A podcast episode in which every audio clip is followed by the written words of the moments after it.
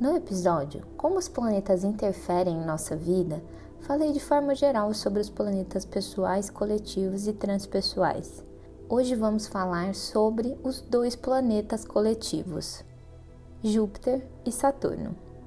Júpiter representa as ideias, as viagens. É o planeta mais associado à sorte e a conceitos como prosperidade, justiça, aspirações.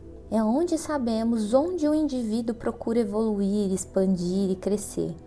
Esse planeta também está associado a cursos superiores, filosofia de vida, fertilidade, o estrangeiro.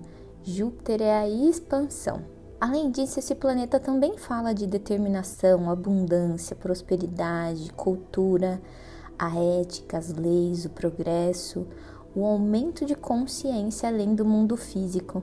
Ele é regente de Sagitário.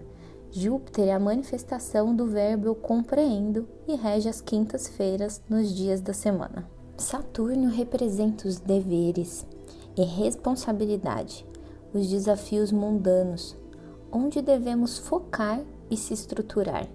Ele traz seriedade, disciplina, responsabilidade e pede paciência e perseverança na casa em que ele está no nosso mapa astral. É onde está a nossa estrutura, base, organização, racionalidade, bem como as nossas limitações. É o amadurecimento e o sacrifício. Indica o nosso maior desafio. Assim como o indivíduo busca materializar sua vocação estabelecer limites. E é claro, Saturno é regente de Capricórnio e é a manifestação do verbo eu realizo. Saturno rege os sábados nos dias da semana.